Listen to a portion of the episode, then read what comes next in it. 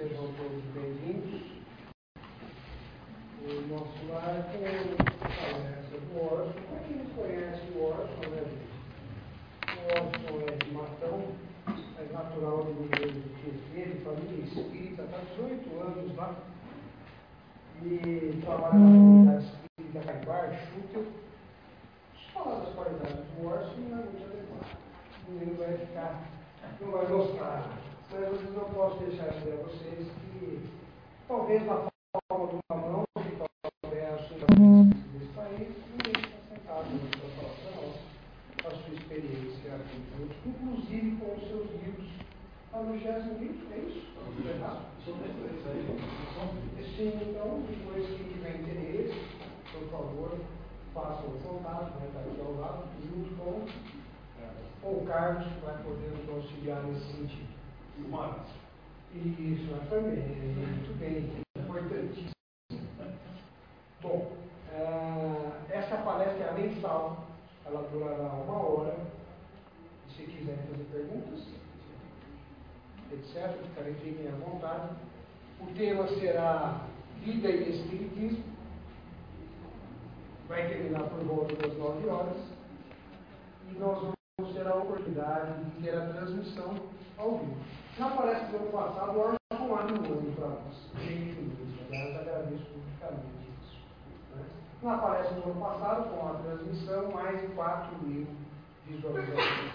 Então, você falou para mais de 4 mil pessoas o, seu, o vosso vasto cabedal de conhecimentos, ao qual agradecemos imensamente. O tato no final do ano, que também veio por indicação do Orson, etc. A gente está chegando perto de umas 10 mil. Ou seja, a, a, a, finalidade é atingir realmente a maior quantidade de pessoas possível, porque quanto mais evoluímos, mais melhoramos, mais desejamos ajudar os outros que ainda não conhecem as benesses da doutrina Essa é a verdade. Essa é uma das características dos espíritos mais elevados, aos quais nós estamos muito distantes. Mas ao invés de eles pararem o tempo, eles continuam a mais e oferecem a mão para quem está embaixo. Subir e não para ficar no mesmo degrau. Para nos passar. Para que subam até mais do que nós.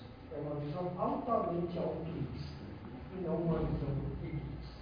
É um diferencial significativo nesse livro, que ajuda a entender os objetivos da doutrina espírita. Né? E ajudar o próximo de maneira totalmente altruísta. Ser irmão, a recepção do irmão que lamentavelmente poucas vezes conseguimos colocar. Bom, vamos fazer uma oraçãozinha, do meu espírito, para uniformizar o ambiente o máximo que pudermos.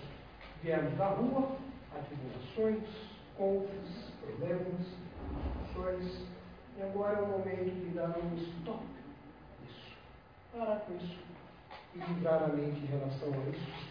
Agradecendo a oportunidade aos nossos irmãos do mundo espiritual, que aqui concorrem, que aqui auxiliam, que aqui colaboram, que aqui propiciam a oportunidade para mais uma noite de estudos, para mais uma noite de ensinamentos, para mais uma chance de nós conseguirmos ascendermos na escada do bem. Agradecemos o auxílio e a proteção ao nosso irmão Orson Beto Carrara, aos seus irmãos que aqui acompanham a todos aqueles que estejam interessados pela doutrina espírita, aficionados pela mesma ou não, mas que possam ser beneficiados para tal. Solicitando então que os recursos produzidos possam ser destinados às pessoas que aqui estão presentes e aquelas que estejam interessados e ou necessitadas em relação a isso.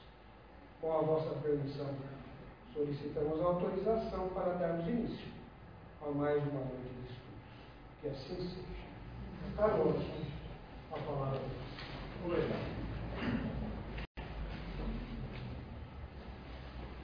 Meus amigos, é uma satisfação retornar aqui ao nosso lar e quero saudá-los com imensa alegria, com gratidão. Igualmente, saudar os amigos conectados pelo Facebook, essa poderosa ferramenta de transmissão simultânea, isso é maravilhoso quando não podemos imaginar isso. Realidade que beneficia a coletividade humana de maneira muito expressiva. principalmente considerando os benefícios trazidos pelo conhecimento espírita. Né? Então é com muita alegria que aqui estamos. E a nossa saudação a vocês todos. Antes de iniciar o tema propriamente dito, eu vou passar uma relação. Eu vou sortear um livro no final da palestra. Não é um livro meu, mas é um livro que eu vou sortear. E para sortear esse livro, eu vou passar uma relação. Quem quiser, naturalmente, não é obrigatório isso, de jeito nenhum, é opcional. Mas essa relação, ela, se vocês puderem colocar, deixa eu pegar a caneta aqui, a caneta aqui. É, o e-mail, se quiserem colocar o WhatsApp, também podem. Esse e-mail e o WhatsApp serão utilizados para futuras divulgações de ações do movimento espírita. Eventos que vão acontecer, lançamento de livros novos, entrevistas que poderão ser divulgadas. A gente utiliza isso para fazer uma intensa divulgação. Nós temos um cadastro enorme e a gente sempre libera informações. Uma delas vocês vão conhecer hoje, que eu vou divulgar na palestra. E a gente utilizou esse mecanismo para divulgar isso meses anteriores. Então, quem quiser, a numeração aqui começou no 29, mas não se importem com isso, porque a última pessoa que colocou o e-mail começou no Mas a gente considera depois a numeração na hora do sorteio para ver quem é o ganhador. Quem quiser, não é obrigatório, naturalmente. Tá? Quem quiser pôr o e-mail e o WhatsApp ou ou outro, fiquem à vontade. Muito bem. Nós trouxemos o tema vida e espiritismo para fazer uma conexão, para entendermos a perfeita conexão que, que há entre as duas palavras. Essa palestra, originalmente, ela foi nominada, foi nomeada com o título Vida e Eu já fiz ela inúmeras vezes, em vários lugares, e numa das cidades próximas aqui, a cidade de Ibitinga, fez a divulgação com o título Vida e Espiritismo. Eu achei muito interessante a modificação espontânea da cidade. Não sei se entenderam que esse E deveria ser acentuado ou não, mas divulgaram Vida e Espiritismo. E eu acabei pensando nessa afirmação com muito gosto, porque tanto a, a expressão vida e Espiritismo e vida na afirmação é Espiritismo, ambas estão corretas. Elas se conectam perfeitamente e de uma certa maneira nós tentaremos fazer esta abordagem para que nós percebamos a grandeza desta afirmativa, a conexão perfeita que existe entre as duas palavras. Se nós analisarmos e pensarmos isoladamente na palavra vida, por si só, a vida ela é recheada de um gigantesco processo de aprendizado, não é mesmo? Todos nós estamos na vida, sabemos bem o que é a vida, os desafios continuados que ela apresenta, as, os aprendizados, os desafios, os desequilíbrios, as angústias, as conquistas, as alegrias, as emoções variadas em diferentes épocas da vida, a depender naturalmente das circunstâncias que vamos vivendo, como a alegria, a saudade, ou da tristeza, das emoções de arrependimento, da, da, da revolta, muitas vezes, e tantas situações que muito conhecidas de todos nós, nos desafios próprios do crescimento, do aprimoramento do intelecto moral. Se considerarmos a vida apenas do ponto de vista biológico, apenas fisicamente falando, nós que estamos habituados com este corpo, nós que estamos nele, de repente nos demos conta, fomos tomando consciência gradativamente que estávamos ocupando um corpo físico. Corpo que exige cuidados. Cuidados com a alimentação, cuidados com a higiene pessoal, cuidados com a saúde, os cuidados todos fisicamente falando. E do ponto de vista biológico,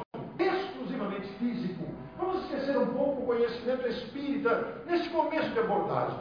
O conhecimento que já temos, que somos imortais, que somos espíritos revestidos de um corpo material temporariamente, mas que a nossa natureza integral é espiritual.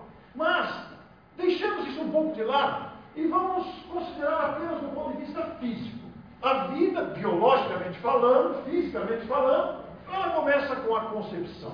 Na união da célula masculina e feminina, nós temos a formação de um feto. O feto que se desenvolve e que digam as mulheres, cada gestação tem a sua característica própria. a depender da saúde do feto, a depender da saúde da gestante, a depender das condições psicológicas, emocionais da mãe, do meio em que vive, da saúde que ela tem, do companheiro que tem, da família onde está vivendo, tudo isso influi na gestação de maneira muito expressiva. Os cuidados médicos necessários, mas o feto se desenvolve e a mulher vai sentindo dentro de si as características próprias de gerar um ser humano. A criança nasce, vai ter uma gestação. E, naturalmente, a gestação, ou as gestações, o parto, propriamente dito, nós temos infinidade de situações. Há situações em que o feto morre, há situações em que a mãe morre, há situações em que ambos morrem, há situações em que a criança nasce com alguns problemas de saúde, ou com graves, sérios Mas, tudo isso são situações específicas. Vamos pensar naquilo que transcorre com normalidade, em que a criança nasce, chega no nono mês, chega o dia do parto, seja parto natural, seja cesariana, a criança nasce. E aquela esperada emoção finalmente acontece. E a criança, quando nasce, o ser humano é totalmente dependente dos cuidados de um adulto. Todos nós sabemos quantos cuidados exigem um recém-nascido que transforma a vida familiar, muda a rotina do pai, da mãe, da família, etc. Essa criança que a mãe cuida da higiene pessoal, cuida da alimentação, amamenta essa criança nos primeiros meses, a criança aprende, e a mãe ajuda a segurar o pescoço, a gatinhar, a sentar-se, a andar, a falar, a relaciona-se com outras crianças, vai para a escolinha, cresce, torna-se adolescente e jovem.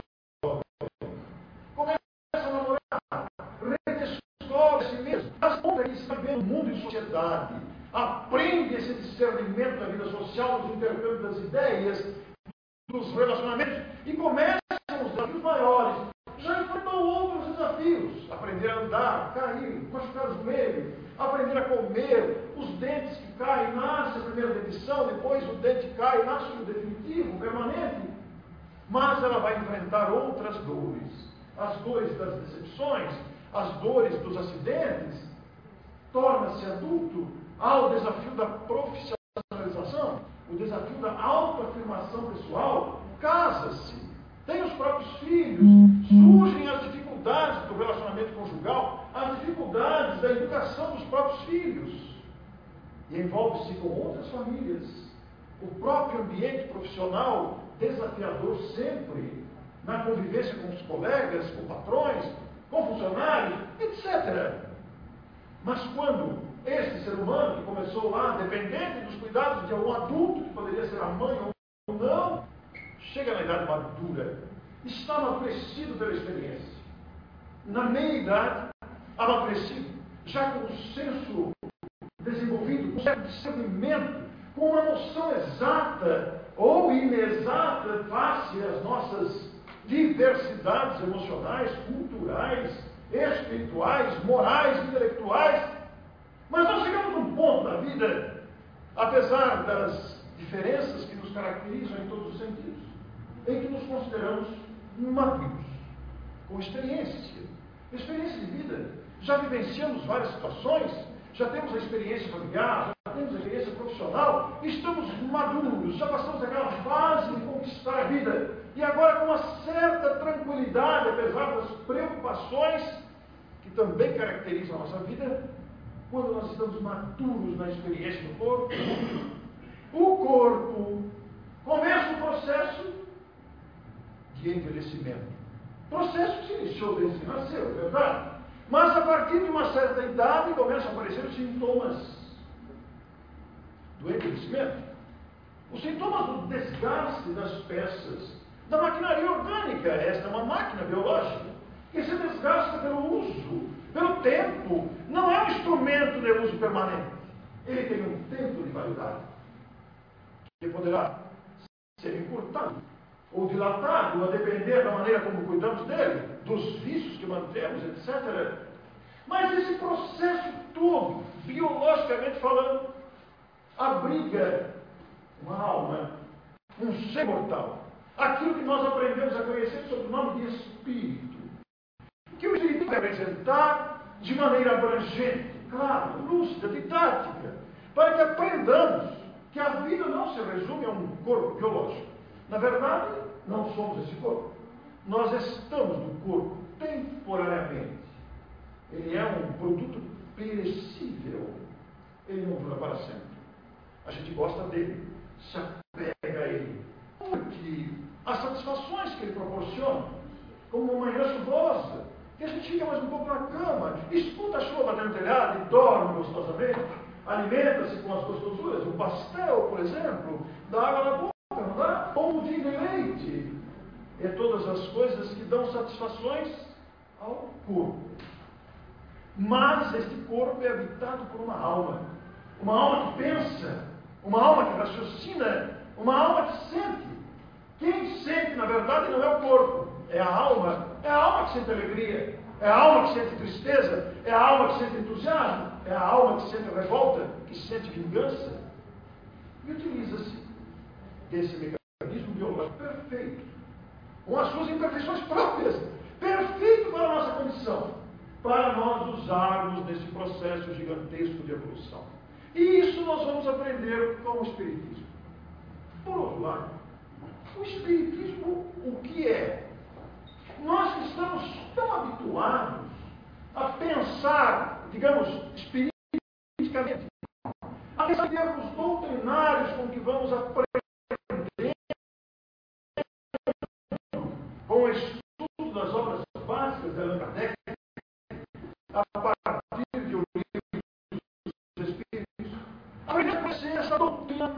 doutrinária, esse doutrinário composto de ciência, filosofia, religião, apresentado à humanidade não como criatividade da inteligência Allan Kardec, nem tampouco como invenção de alguém, da imaginação de alguém, mas produto didático das observações feitas pelo professor Hipólito Leão de Lizarribar, que adotou o pseudônimo de Allan Kardec Polite foi um respeitado professor francês, que publicou várias obras na sua área de professor, que foram adotadas pelo governo francês.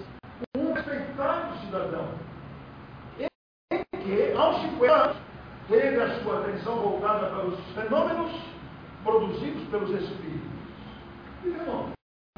Os fenômenos das manifestações espirituais, da presença de almas que não eram almas do outro mundo. Somos nós mesmos, os seres humanos,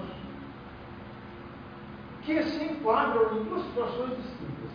Aqueles que estão encarnados, que somos nós, ocupando um corpo carnal como este, que tem tempo de validade, como dissemos, na vida humana, repleta de aprendizados, e aqueles que estão para vir para cá novamente, ou que já foram daqui, são seres humanos também. Só que desvestidos da maquinaria campo. Mas mantendo em integridade a sua moralidade. Mantendo totalmente as suas conquistas intelectuais. Mantendo-se como são, no estágio que conseguiram alcançar.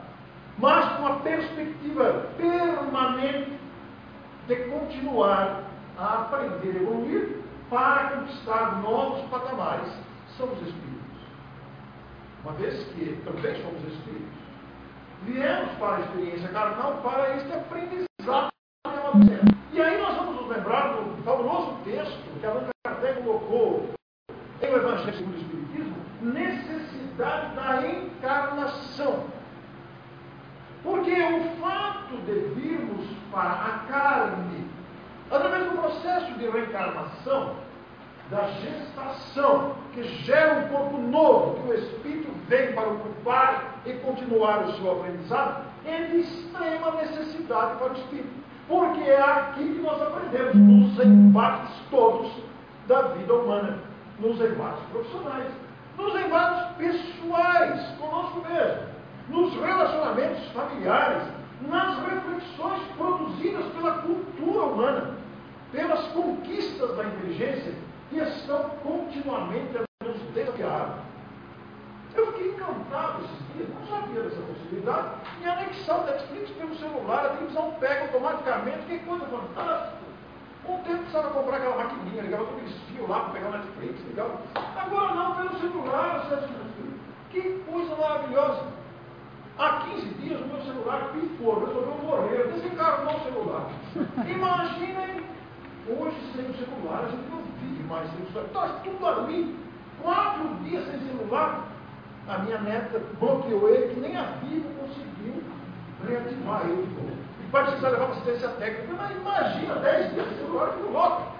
Com tanta coisa que a gente faz diariamente no celular. Aí comprei outro celular, importou no chip os contatos. Só que só vieram os números, não vieram os nomes. Pelo processo de divulgação que a gente utiliza do WhatsApp, eu acabei de falar para vocês, os que quiserem anotar o WhatsApp, a gente vai cadastrar, vocês vão começar. Eu não vou dar bom dia, boa noite, não, nada. Esse negócio de bom dia, boa noite mata a notícia. Nós vamos divulgar notícias de interesse do movimento espírita. E posso interessar, mas eu tenho mais de mil contatos pelo Brasil afora. E vieram mil números. Alguns têm a fotografia, você lembra, sabe? Esse aqui é fulano, esse aqui, esse aqui é o Marasca, esse aqui é o Carlos Dobrado. Mas tem um monte de fotografia. Tem um monte que você não sabe quem é, não se lembra, não recorda o nome. Então eu fiz um geral, gente, me faça um zap de novo. Fale o seu nome, a cidade. Não, eu não. Dificuldades próprias. Mas já me ensinaram, tem um outro meio ah, vamos acontecer, agora vai.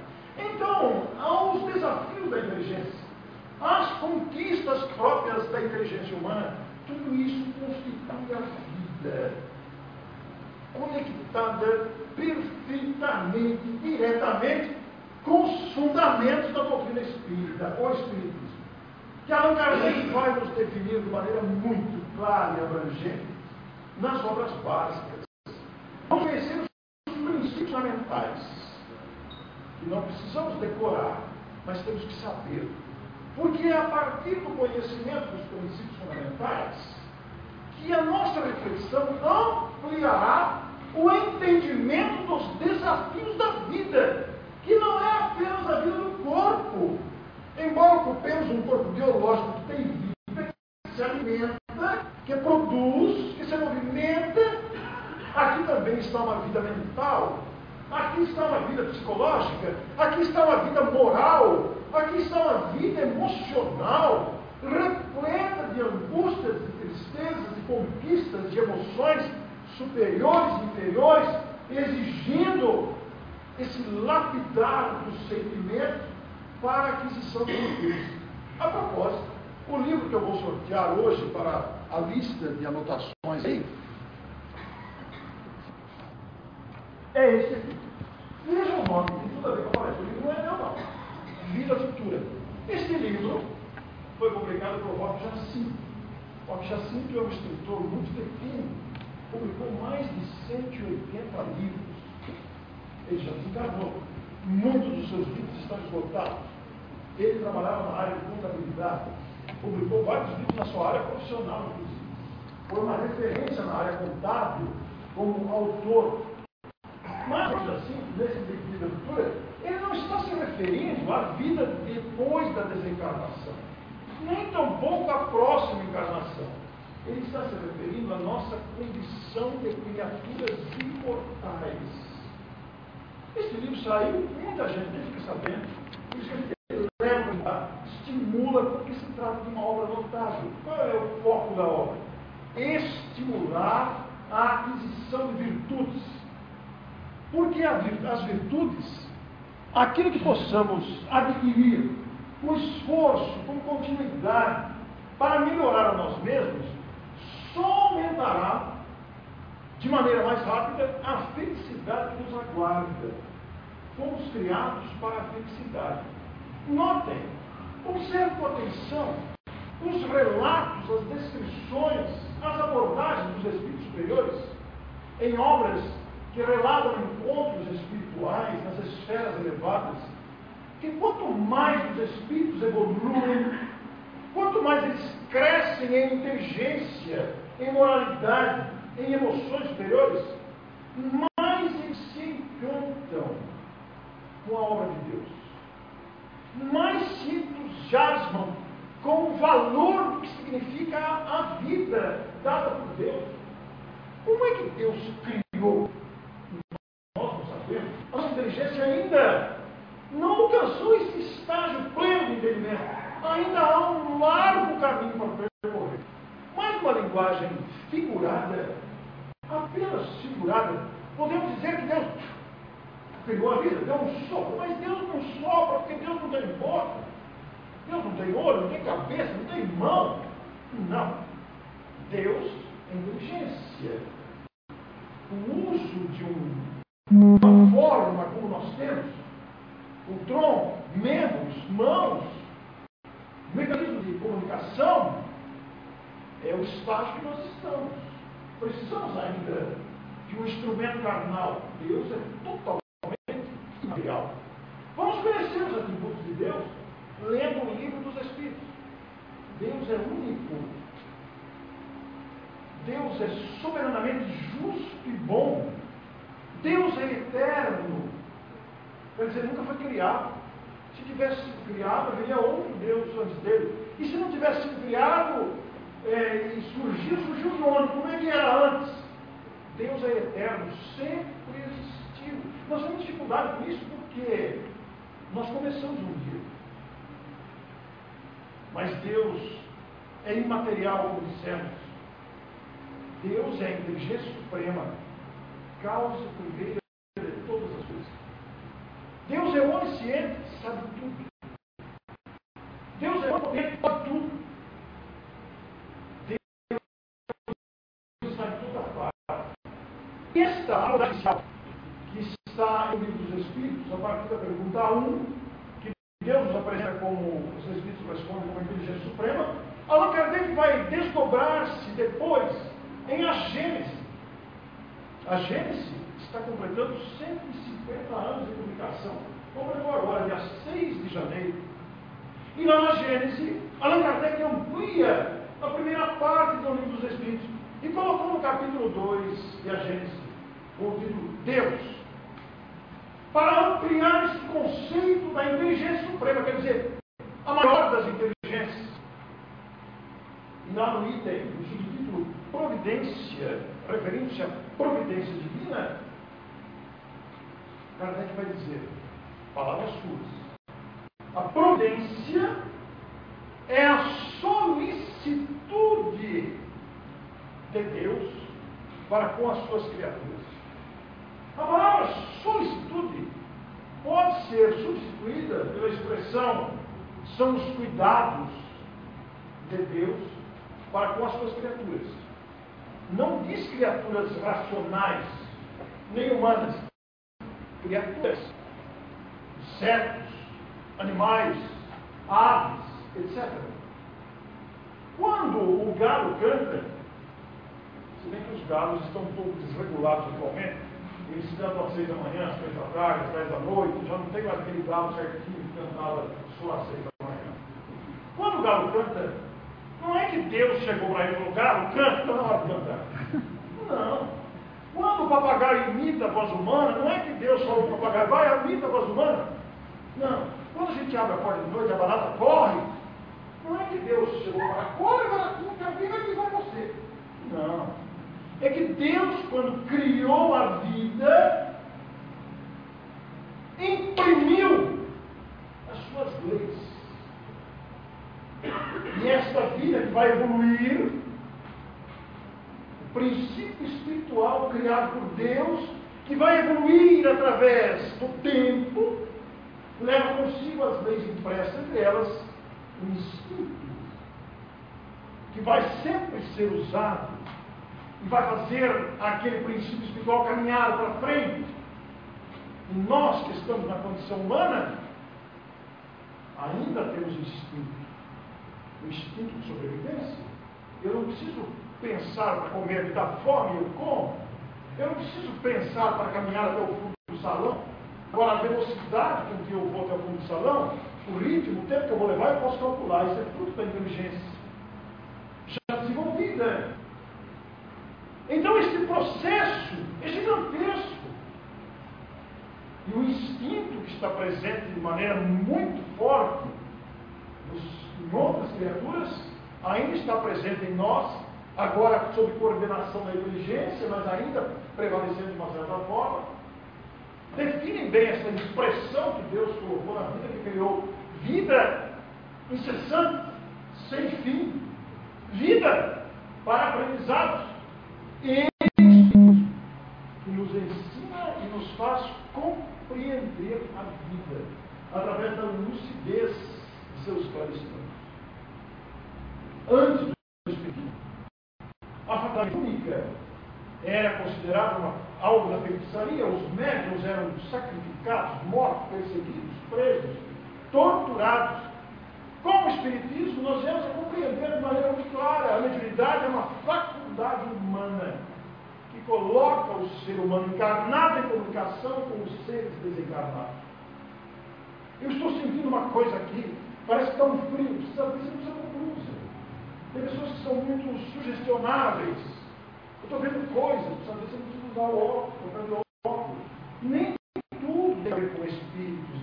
E o espiritismo faz a gente raciocinar. Peraí, isso eu estou sentindo, essa palpitação é problema do coração ou é a presença de um espírito? Isso que eu ouço aqui é. O que é? Por que, que vejo vultos? Então nós vamos estudar. Por que, que sinto uma vontade descontrolada de escrever ou de falar? Então são questões que nós vamos estudando como Espiritismo. Nós vamos compreendendo o mecanismo que rege a vida. E a vida é sábia. Ela quer nos ensinar a conquistarmos virtudes daí, para que pudéssemos ter uma referência, o próprio Cristo, um irmão mais velho, que não é Deus, mas um irmão experiente, que fez a sua evolução antes de nós, recebeu de Deus a incumbência de conduzir bilhões de irmãos mais novos, que somos nós. E o Cristo, percebendo a nossa carência mas sabendo que em nós está potente, latente, virtudes que vamos gradativamente adquirindo, pelo progresso que é inevitável, não tem como segurar o progresso, é lei, fez-se presente pessoalmente para nos ensinar a respeitar a vida. E o caos que ainda vivemos se deve ao desrespeito à vida. Mas como desafios humanos são intensos, todos nós trazemos traumas, medos, inibições, dificuldades de relacionamento, dificuldades de raciocínio, dificuldades de sentimento. A capacidade humana desenvolveu a ciência.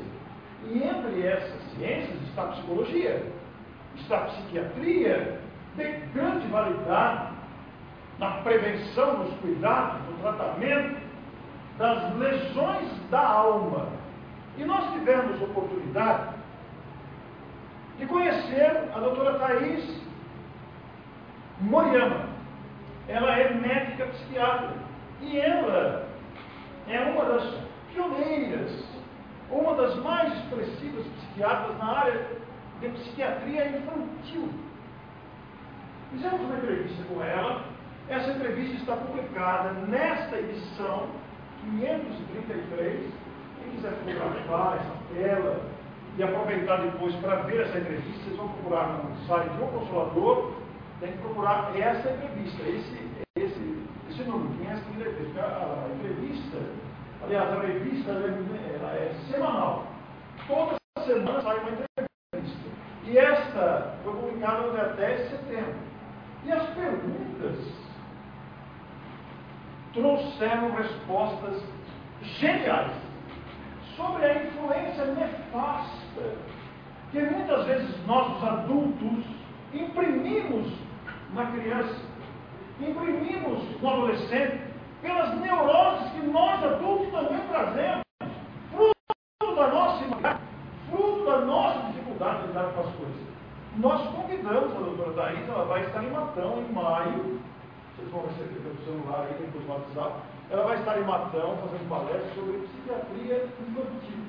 muito interessante que adultos, educadores e pais possam é, conhecer o trabalho dela.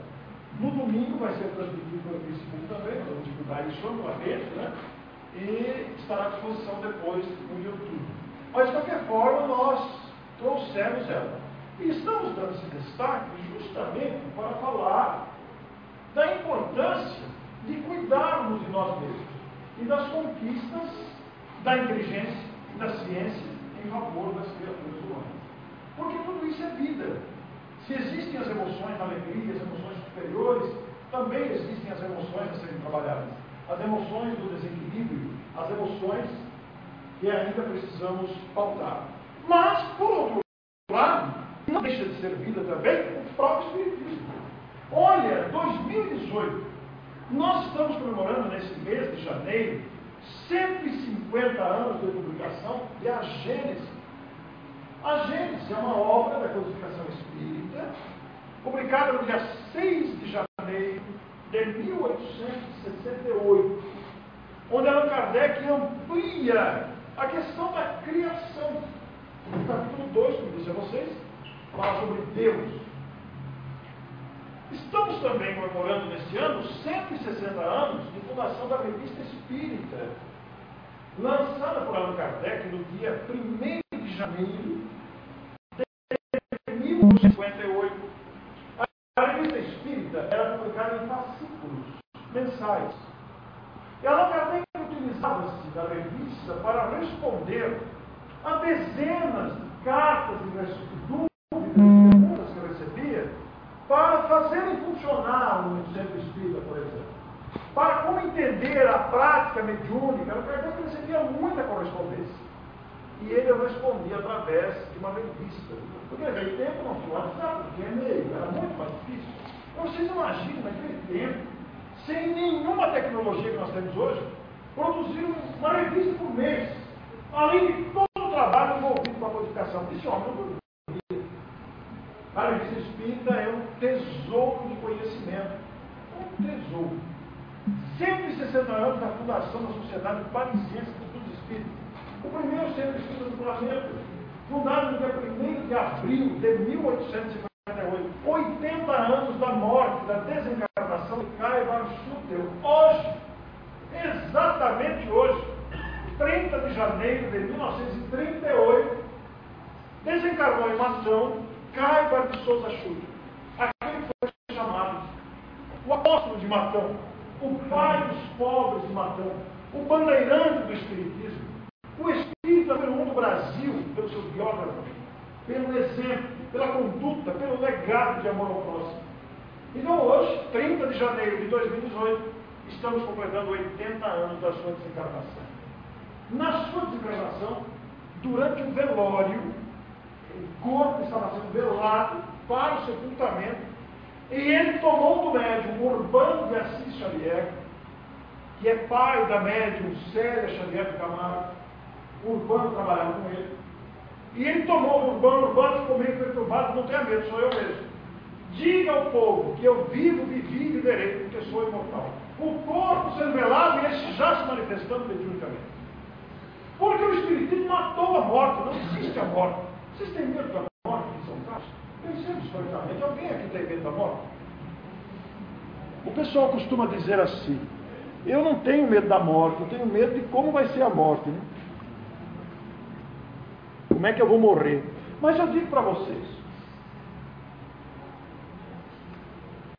eu digo não, os próprios Espíritos dizem, a morte não dói, a não ser que seja buscado. Aí é diferente. Muda toda a situação. O suicídio é um equívoco sem precedentes. A pessoa quer fugir do problema e precipita-se no problema agravado. Mas a morte ocorrida em condições normais, ela não dói, porque Deus, na sua misericórdia, procede a um sistema parecido com a anestesia. A gente entra num perde a consciência, como vai fazer uma cirurgia, o paciente perde a consciência, né? só quando acorda a cirurgia Com a morte é a mesma coisa. Nós perdemos a consciência. E quando acordamos, estamos num ambiente diferente. Agora, esse ambiente diferente é muito variável. Alguns acordam num jardim florido, repleto de ar fresco, rodeados de amigos felizes que ali estão, se sentem leve, feliz.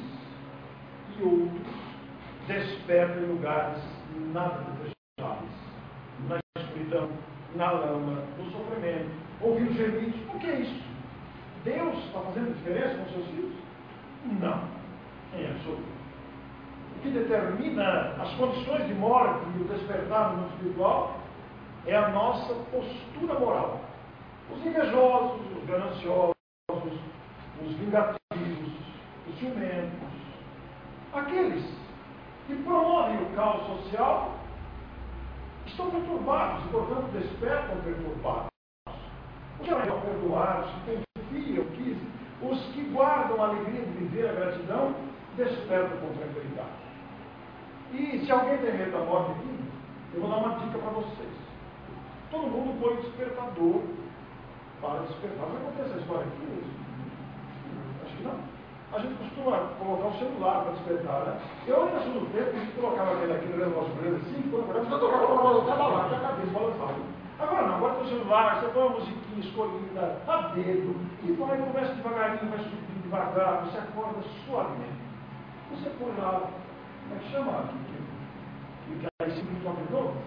A soneca, você põe a soneca, você toma mais um pouquinho, está chovendo, uma garoa gostosa, daí cinco minutos toca de novo, hoje eu fiz um teste, eu consigo vezes soneca, que coisa boa. eu fiz um teste, mas quantas vezes vai tocar? Foram cinco vezes que tocou soneca. Eu lembrava lá agora, tem que levantar, já foram cinco. Mas, amanhã cedo, ele fala, não sei que hora vocês vão pôr o despertador, o celular para despertar, horas e meia, horas e meia, Bom, quando o celular tocar, e você for desligar o celular e a mão passar no meio, e você não consegue desligar, porque a mão passa no meio do celular e passa no meio móvel, cuidado. Alguma coisa diferente aconteceu. Faça o segundo teste. Sente-se na cama. Tente pôr o chinelo. Se o pé passar e o chinelo ficar, é preciso ficar com o pisca ligado. Mas ainda há uma terceira alternativa. Vá ao banheiro. Olhe no espelho. Se você não se vê no espelho, meu caro, volte para o quarto. Volte e veja se o corpo está deitado. E você vê o corpo deitado. Você olha, você vê que está deitado lá. Cara caçar, cara caçar, cara caçar, igualzinho. Sou eu mesmo. E com o pijama que você está, do meu jeito. Vestido como você está. Pode ser que você esteja no processo de desdobramento do teu espírito. Porque quando a gente dorme, o espírito, através do o espírito parcialmente do corpo e faz excursões noturnas. Tem gente que não consegue nem sair do quarto, fica ali volta volta a cama, como que acordar? Não presta, corpo acordar? Mas o corpo precisa descansar. O corpo biológico precisa. Agora outros vão até a sala, andam pela casa, encontram-se com outros espíritos familiares ou distantes, e outros vão fazer discussões noturnas, vão ouvir palestras, vão participar de seminários, participar de estudos, ou vão em lugares que não têm coragem de quando estão encarnados, não estão acordados. Então é muito variável. Mas, se quando você constatou, você pode estar no processo de desprendimento. Todavia, na quarta tentativa, você olha para a cabeceira da cama, a vovó, que morreu há 50 anos, está sentada na cama, na sua cabeça tirar o melão do corpo, assim, vamos. Aí você pode ir, porque tá bom. A morte não dói. Principalmente quando a vovó, a mãe, o pai vem buscar. A morte não dói. Nós precisamos desmistificar essa questão da morte. A morte é um processo biológico natural da vida. Mas também vamos comemorar esse ano 150 anos do nascimento do próprio Cabajú, que nasceu no dia 22 de setembro de 1868. Portanto, em setembro deste ano, 150 anos de nascimento. E nós vamos fazer então um magno evento, um magno evento Um evento de grandes proporções que nós vimos fazendo já há vários anos, é a oitava edição agora, em 2018, e nós vamos focar no trabalho que é Baixudo para homenagear o sexto centenário do nascimento desse benfeitor, que esteve entre nós. Nós distribuímos aí alguns exemplares do jornal do Espiritismo. Quem não pegou, pode retirar aqui, eu tenho alguns exemplares aqui ainda.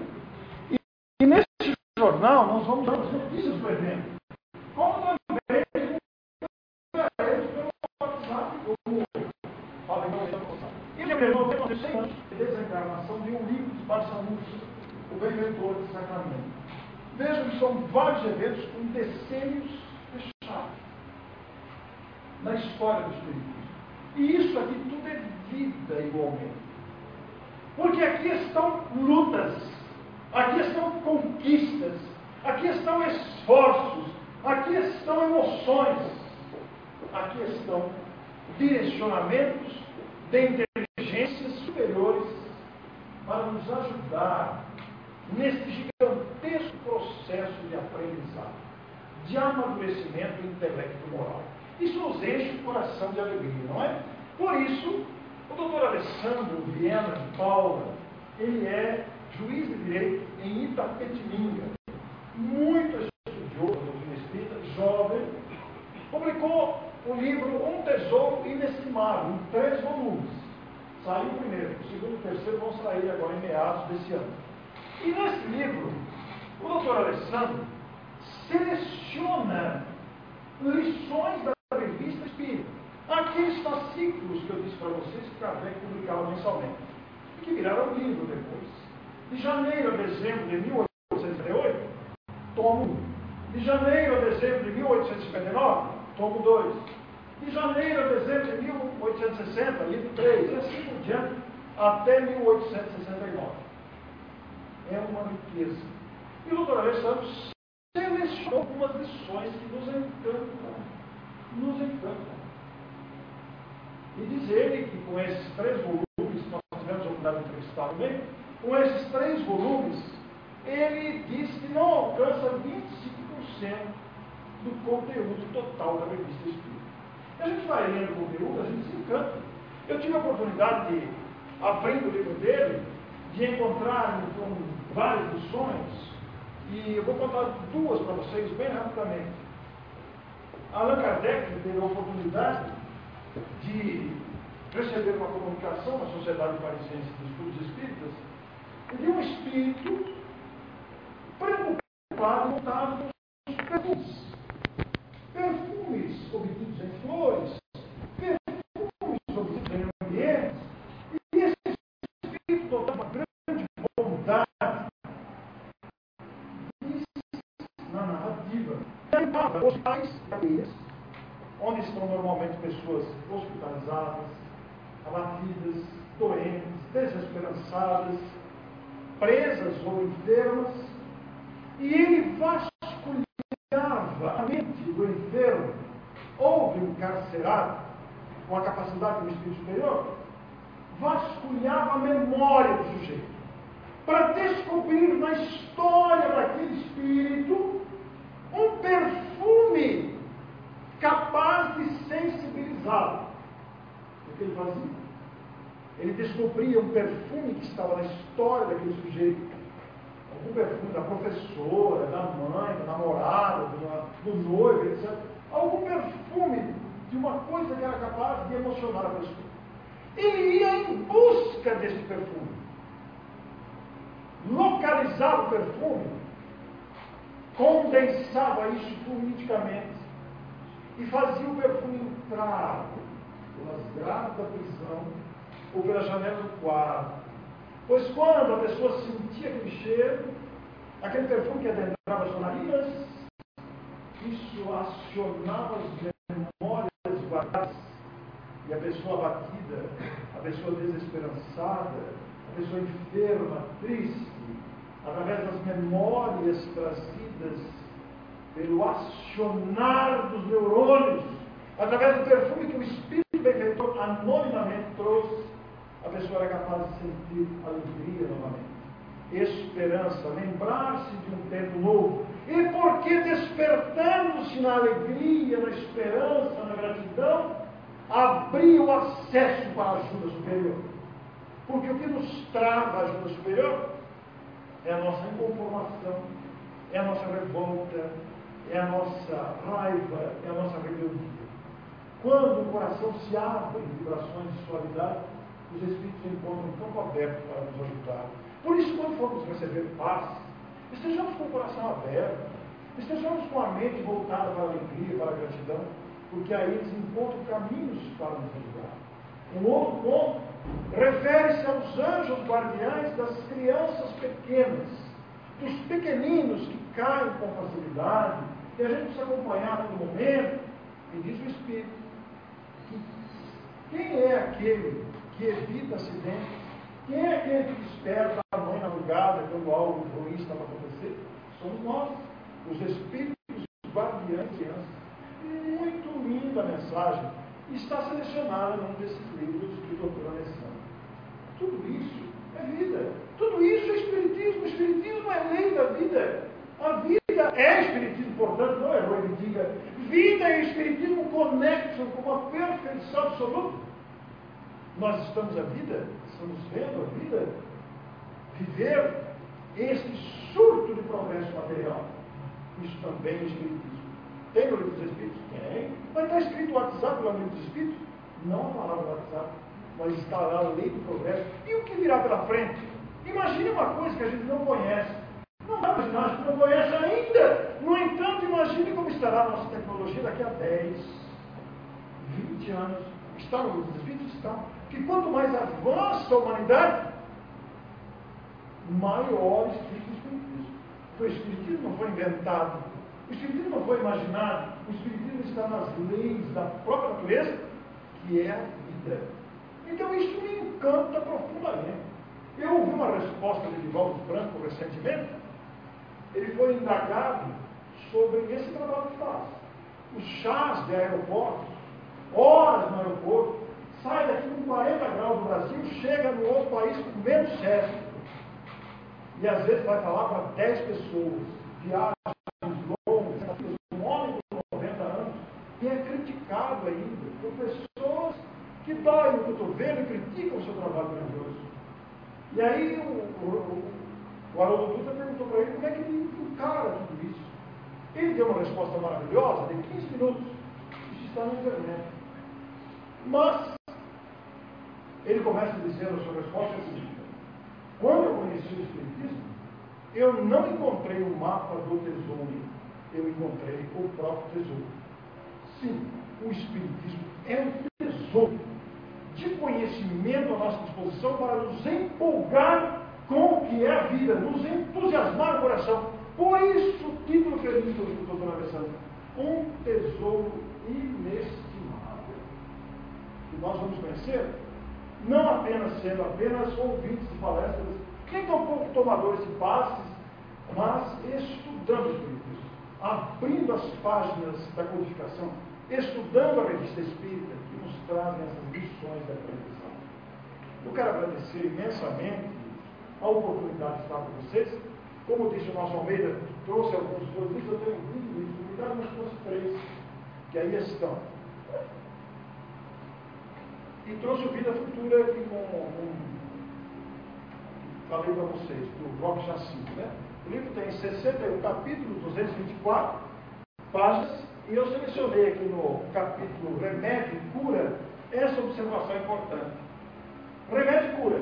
No mundo das mensagens espirituais, elas, as mensagens, falam das suas doenças, das suas anomalias, analisam a estrutura espiritual, revelam as leis dessa oração, indicam o Evangelho do Senhor como medida definitiva. Contudo, aí também, se você não usar remédio, jamais alcançará a cura. Faz uma comparação entre o remédio para a cura do corpo físico e a cura dos males da alma. Né? Os Espíritos ajudam sempre. Sempre. São pródigos. Enquanto estamos aqui nesse instante partilhando essas ideias, Aí estão os benfeitores nos envolvendo carinhosamente, analisando nosso, as nossas dificuldades, tomando providências, mas nós temos que fazer a nossa parte. Nós temos que melhorar nós mesmos, abrir os canais de socorro que aí estão. Trouxe o meu livro Morte, que eu contei a história desse livro, eu conto 11 casos de morte. Como vocês vejam, eu ainda não desencarnei. Contei 11 casos de morte, mas eu estou aqui ainda. Porque são casos que eu presenciei. Eu tive a oportunidade de presenciar a morte várias vezes, com pessoa no braço, etc. Então, nós contamos esse livro. E esse outro, que não é meu, só tem dois exemplares aí, mas eu tenho divulgado bastante, é um livro valioso, um livro que comenta, item por item, do livro O Céu e o Inferno. E Kardec apresenta o Código Penal da Vida Futura. E apresenta um documento precioso, a passagem e depoimentos do Espírito nas mais diversas situações. E o Espírito comenta item. Valiosíssima obra. A outra vez que nós estivemos aqui, trouxemos também um sacerdote espírita que traz confissões de pessoas que me confessaram um padre que era médium, que viveu um século antes de Kardec. E é um livro que tem casos comoventes de confissões, baseado em memórias do padre Germano. E o Diante da Vida, com Chico Xavier, onde comentamos respostas que o médium deu em variadas ocasiões, menos no Pinga Fogo. Nós coletamos dez obras de entrevistas que fizeram com ele, selecionamos algumas respostas para comentar, não é um livro de transcrição, são comentários das respostas. Isso para engrandecer, para nos motivar a continuar vivendo com alegria, apesar das adversidades que aí estão. Nós vivemos uma batalha no nosso mundo, mas isso faz parte do processo de amadurecimento. Saibamos aprender com cada lição.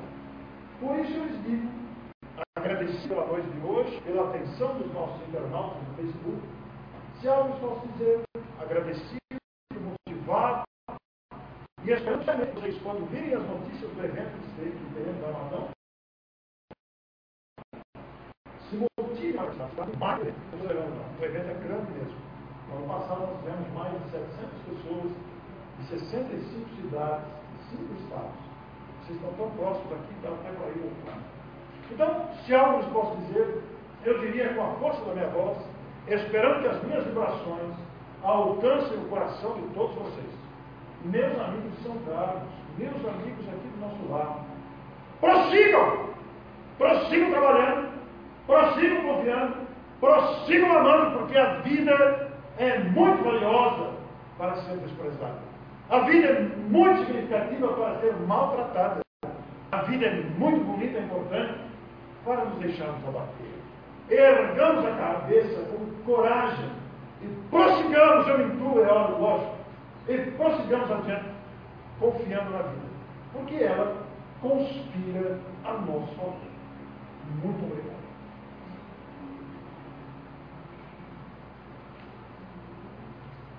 Os que quiserem então pegar jornal, nós temos mais alguns exemplares. Né? Nossos agradecimentos a você, Orson. Uma honra. Você fez uma palestra digna do início de ano. No início. Muito boa no sentido abrangente da doutrina espírita. Falou dos objetivos doutrinários, do encantamento que alguns autores de renome encontraram à luz da doutrina que nós abraçamos e buscamos e ajuda a abrir os olhos de uma maneira muito mais profunda, muito mais aguda, muito mais atenta para algo que nem todo mundo dá atenção. Talvez por uma deficiência ainda de ordem evolutiva, comum a todos nós nos mais diversos degraus. Então, é sempre bom encontrar isso, viu, Que bom que você fez isso. Eu fiz um vade com o espírito né? trouxe algumas obras interessantes, que são boas no sentido de atrair o leitor, não são necessariamente as obras didáticas, as obras didáticas são boas para estudar, e algumas são boas para atrair, como fisgar um peixe. Algumas, eu fui fisgado por uma dessas, algumas, alguns anos atrás, alguns. E talvez esse seja o objetivo de algumas dessas também Aliás, tem duas dessas aí vou estar bem interessado em procurar. No mais, em relação a isso, nós vamos continuar, hoje não terá um trabalho juntos, nós vamos ter os trabalhos de pautas. continuem em silêncio oração. Nós vamos fazer o sorteio dos livros em relação a isso, não é demais. E lembrar a todos que o programa vai continuar em relação a isso agora vamos ver quem tem sorte. Não bater, fala o número de 29 a 75. 30.